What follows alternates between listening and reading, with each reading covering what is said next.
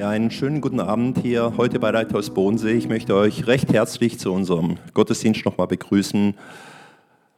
Ein paar von euch, die letzte Woche schon bei uns zugeschaut haben, werden sich vielleicht wundern, weil wir hatten ja letzte Woche eine mehrteilige Serie angekündigt über die Gaben des Heiligen Geistes.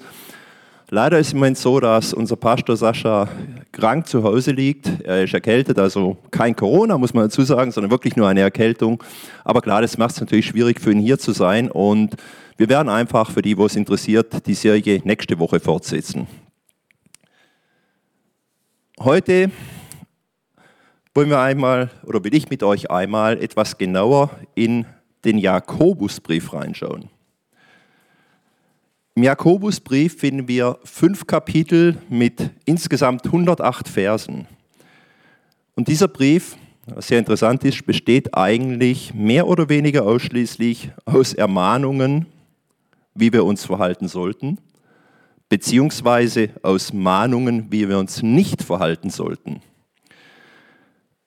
Jakobus schrieb er hier keine Abhandlung zu irgendwie einem einzelnen Thema, sondern gibt uns eine Anleitung, was Christsein bedeutet. Unter überraschend vielen Gesichtspunkten. Er behandelt hier unter anderem Themen wie Standhaftigkeit bei Glaubensproblemen, Armut und Reichtum, Praktizierung des Wortes, Gebet, Bevorzugung bestimmter Personen, Prüfung und Versuchung, Glauben und Werke, Missbrauch der Zunge, Weisheit von oben und die irdische Weisheit, Freundschaft mit der Welt und noch einiges mehr. Auch schrieb Jakobus diesen Brief nicht an eine einzelne Gemeinde, wie wir sonst aus vielen Briefen kennen, sondern man muss davon ausgehen, dass es sich hier um einen Rundbrief handelte, der an alle Judenchristen, wir nennen es mal so, also alle jüdischen Christen außerhalb Israels gerichtet war. Dieser Brief war lange Zeit sehr umstritten. Und selbst Martin Luther war sich nicht sicher, ob er den Jakobusbrief wirklich zum Neuen Testament, also wirklich zum Neuen Testament aufnehmen sollte oder nicht. Und versetzte ihn daher in den Anhang seiner Bibel aus dem Jahre 1522. Woher kam diese Skepsis gegenüber diesem Brief eigentlich? Dies dürfte vor allen Dingen damit zusammenhängen, dass Luther der Meinung war, Jakobus würde kein Christentum treiben. Er schweige über Leiden, Auferstehung und Geist Christi. Jakobus treibe nur zu dem Gesetz und seinen Werken. Doch wie konnte er zu dieser Meinung kommen? Lass uns auf das Kapitel 2 des Jakobusbriefs und die darin enthaltenen Aussagen zu Glauben und Werke eingehen. Lesen wir erst einmal nun die Verse 20 bis 21. Dort heißt es, Willst du denn nicht begreifen, du unverständiger Mensch, dass der Glaube ohne Taten nutzlos ist? Wurde nicht unser Vater Abraham aufgrund seines Tuns für gerecht erklärt? Er wurde für gerecht erklärt, weil er seinen Sohn Isaac auf den Altar legte, um ihn Gott als Opfer darzubringen. Und was schrieb Paulus dazu? Im Römer 4, den Versen 1 bis 5 hieß heißt es, wie war es denn bei Abraham, unserem Stammvater? Wir Juden sind ja seine leiblichen Nachkommen. Was hat dazu geführt, dass er für gerecht erklärt wurde? Seine eigenen Leistungen, dann hätte er allen Grund, stolz zu sein. Aber sie sind nicht das, was vor Gott zählt. Und warum nicht? Die Schrift sagt, Abraham glaubte Gott und das wurde ihm als Gerechtigkeit angerechnet. Wenn jemand durch eigene Leistung für gerecht erklärt werden will, ist er wie ein Arbeiter, dessen Lohn auf der Grundlage des Geleisteten berechnet wird. Was er bekommt, bekommt er nicht aus Gnade, sondern weil man es ihm schuldet. Wenn hingegen jemand ohne irgendwelche Leistungen vorzuweisen können, sein Vertrauen auf Gott setzt, wird sein Glaube ihm als Gerechtigkeit angerechnet. Denn er vertraut auf den, der uns trotz all unserer Gottlosigkeit für gerecht erklärt. Zwei Aspekte. Einmal, wenn wir unter Jakobus hören, steht dort, er wurde für gerecht erklärt aufgrund seiner Tat, weil er seinen Sohn Isaac auf den Altar legte, um ihn Gott als Opfer darzubringen. Während Paulus sagt, Abraham wurde gerecht erklärt, weil er glaubte. Er kann nicht aufgrund von Taten gerecht erklärt werden. Oberflächlich betrachtet haben wir hier eine große Diskrepanz zwischen den Aussagen von Paulus und Jakobus. Und dies hat schon manchen Bibellesern, manchmal am Anfang auch mir, tatsächlich etwas Kopfzerbrechen bereitet. Jetzt können wir vielleicht auch Martin Luther verstehen, warum er meinte, diesen Brief nicht in das Neue Testament einzufügen, beziehungsweise er glaubte, dass Jakobus Paulus widersprechen würde. Und warum, dass er da ein falsches Bild von Jakobus hatte. Wenn wir allerdings etwas tiefer gehen und uns das ganz genauer anschauen, werden wir feststellen, dass die beiden, also Paulus und Jakobus, sich hier gar nicht widersprechen. Sie schauen nur von zwei unterschiedlichen Perspektiven auf ein Ereignis, nämlich die Errettung des Menschen. Paulus spricht aus einer Perspektive, in der die Errettung noch in der Zukunft liegt. Er sagt, wer errettet werden will, der muss an Jesus glauben. Das Gesetz zu halten rettet nicht. Wir sprechen hier also von einem zukünftigen Ereignis. Jakobus dagegen setzt die Errettung voraus.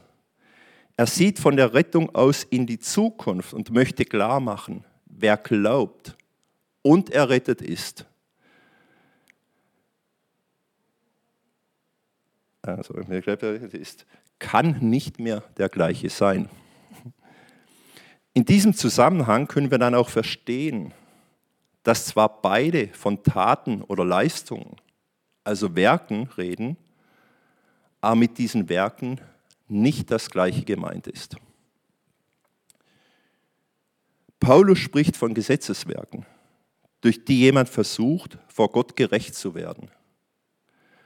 Dass dies nicht geht, weil kein Mensch das Gesetz halten kann,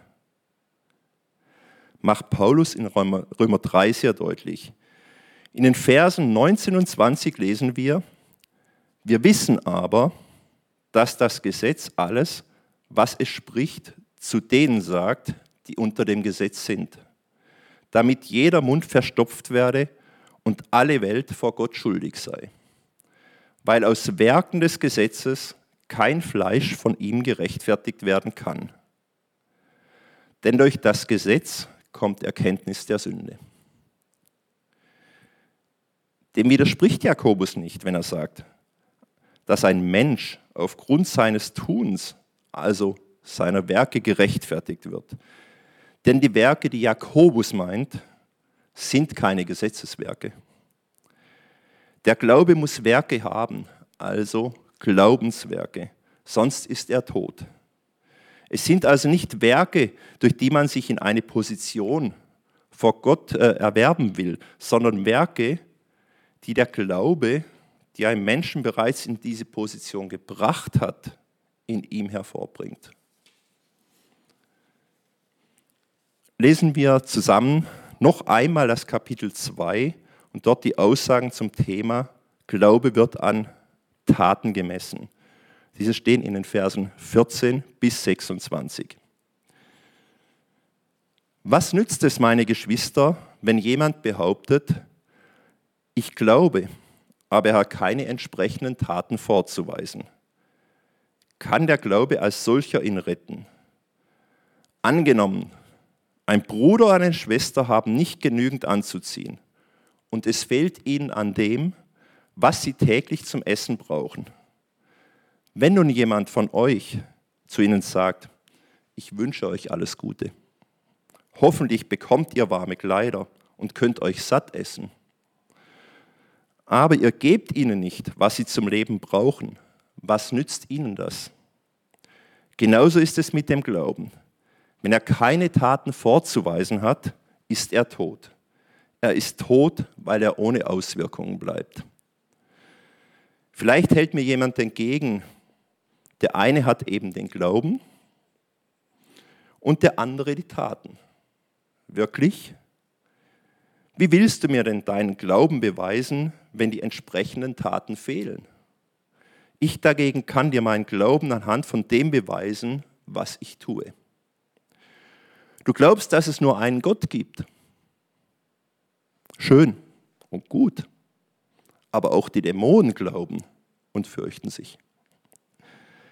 Willst du denn nicht begreifen, du unverständiger Mensch, dass der Glaube ohne Taten nutzlos ist? Wurde nicht unser Vater Abraham aufgrund seines Tuns für gerecht erklärt? Er wurde für gerecht erklärt, weil er seinen Sohn Isaac auf dem Altar legte, um ihn Gott als Opfer darzubringen. Daran siehst du, dass sein Glaube mit den Taten zusammenwirkte. Erst durch seine Taten wurde sein Glaube vollkommen. Und erst damit zeigte sich die volle Bedeutung dessen, was die Schrift sagt, Abraham glaubte Gott. Und das wurde ihm als Gerechtigkeit angerechnet. Ja, er wurde sogar Freund Gottes genannt. Ihr seht also, dass der Glaube alleine nicht genügt. Ein Mensch wird nur dann von Gott für gerecht erklärt, wenn sein Glaube auch Taten hervorbringt. War es bei der Prostituierten Rahab nicht ebenso? Auch sie wurde aufgrund ihrer Taten gerecht erklärt denn sie nahm die israelitischen Boten gastfreundlich bei sich auf und half ihnen, auf einem geheimen Weg aus der Stadt zu fliehen. Genauso nämlich wie der Körper ohne den Geist ein toter Körper ist, ist auch der Glaube ohne Taten ein toter Glaube.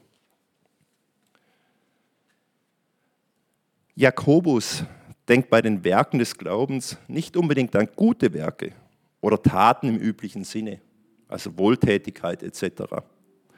Sonst hätte er sicher andere Beispiele aus dem Alten Testament gewählt, als ausgerechnet Abraham und Rahab. Denn die Opferung des Sohnes oder der Verrat des Landes waren aus Sicht der Menschen wohl keineswegs gute Werke.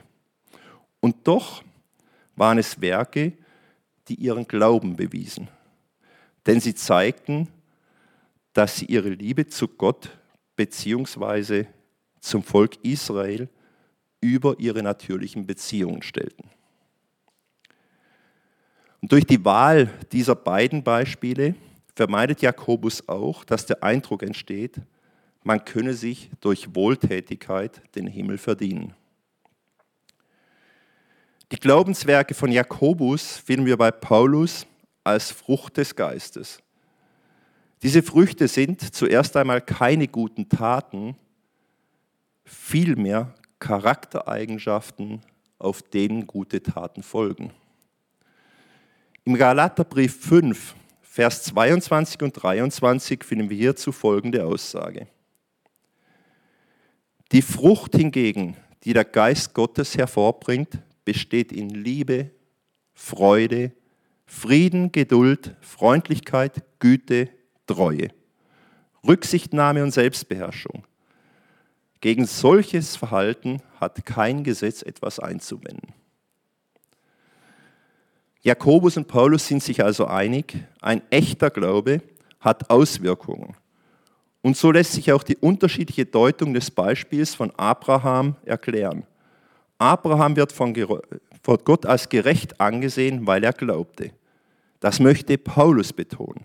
Jakobus fokussiert das, was aus diesem Glauben folgt. Abraham war bereit, seinen Sohn für Gott zu opfern. Diese Bereitschaft rettete ihn nicht, aber es war der Beweis dafür, dass sein Glaube echt war. Mehr als bloße Worte. Die Erlösung geht also immer dem veränderten Leben voraus. Jakobus spricht auch nicht von Errettung aus Werken. Die Errettung geschieht einzig und allein vor Gott. Jakobus stimmt damit Paulus völlig überein. Zuerst benötigen wir die Errettung mittels des Glaubens und dann sollen aus dem Glauben gute Werke hervorkommen, die den Besitz des Glaubens beweisen. Nicht Werke, um errettet zu werden, sondern Werke, weil wir errettet sind. Denn aus Gnade seid ihr errettet, durch den Glauben, und das nicht aus euch. Gottes Gabe ist es, nicht aus Werken, damit niemand sich rühme. Denn wir sind seine Schöpfung, erschaffen in Christus Jesus zu guten Werken, die Gott zuvor bereitet hat, damit wir in ihnen wandeln sollen. Diese Werke, die aus Beziehung zu Gott resultieren, sind nichts, was man aus sich heraus tut. Es sind Werke, zu denen Gott einen durch den Heiligen Geist befähigt. Ich weiß jetzt nicht, ja, wie es bei euch so ist, aber ich kann mich noch gut an die Zeit erinnern, in der ich noch nicht wirklich gläubig war. Ich bin in einem, sagen wir, latent christlichen Umfeld aufgewachsen und dementsprechend erzogen worden. Die Existenz von Gott wurde nie in Frage gestellt. Aber was wusste ich denn schon wirklich? Ja, ich wusste, dass es einen Gott gibt. Aber der war entweder der liebe Gott, der einen beschützt, oder der Gott, der einen bestraft, wenn man etwas falsch gemacht hat. Und ja, man kannte das Gesetz, also die zehn Gebote aus dem Alten Testament. Sie waren schließlich die Grundlage, auf dem unser Wertesystem aufgebaut ist. Und weil man das Gesetz kannte und wusste, was richtig oder falsch ist, hat man versucht, sich so weit als möglich daran zu halten. Man wollte seine Eltern ja nicht verärgern. Man wollte vor sich selbst gut dastehen. Man wollte lieber auch den lieben Gott und dachte, wenn ich das richtig mache, wird Gott zufrieden mit mir sein. Und so vieles mehr. Aber das war nicht möglich. So wie man versucht hat, alles richtig zu machen, so oft hat man mit Sicherheit auch das Falsche getan. Es ist uns einfach nicht möglich, das Gesetz zu halten und dadurch gerecht zu werden. Ich will damit nicht sagen, dass ich heute alles richtig mache, beim besten Willen nicht. Es wäre zwar schön, aber es entspräche nicht der Wahrheit. Doch wenn ich heute das Gute tue, geschieht das in der Regel nicht aus einer Überlegung heraus, sondern weil es aus meinem Herzen kommt, weil Gott mich durch den Heiligen Geist dazu befähigt hat.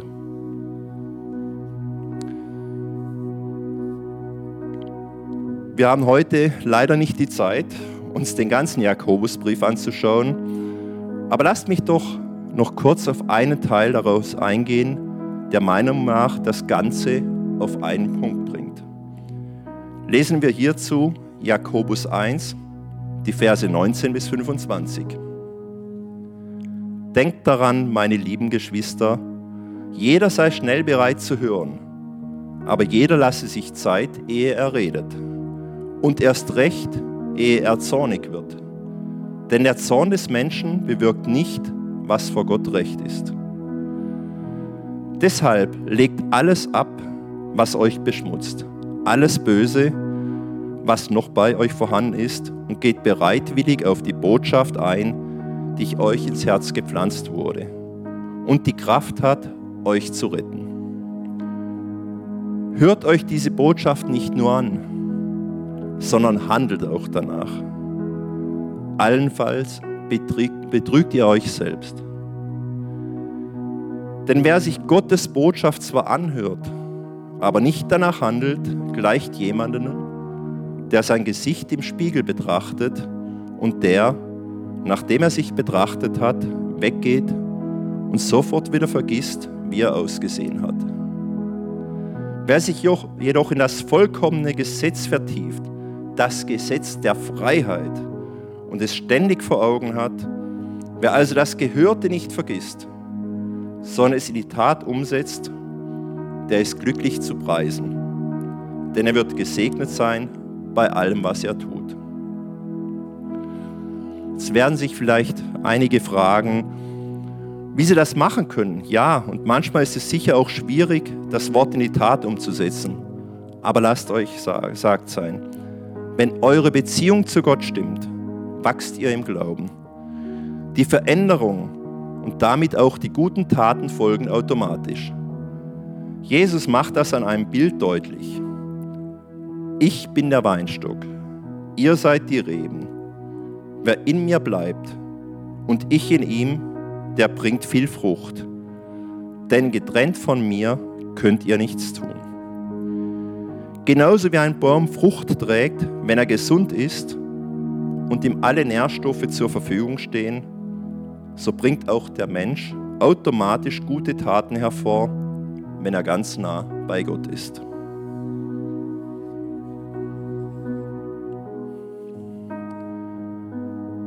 Herr, danke, dass wir aus deiner Gnade errettet sind. Danke, dass du uns den Heiligen Geist gesendet hast. Danke, dass du die guten Werke für uns vorbereitet hast. Bitte hilf uns, die vorbereiteten Werke zu erfüllen. Bitte gib uns die Kraft, allem zu widerstehen, was nicht deines ist. Lass uns deine Gegenwart spüren. Amen.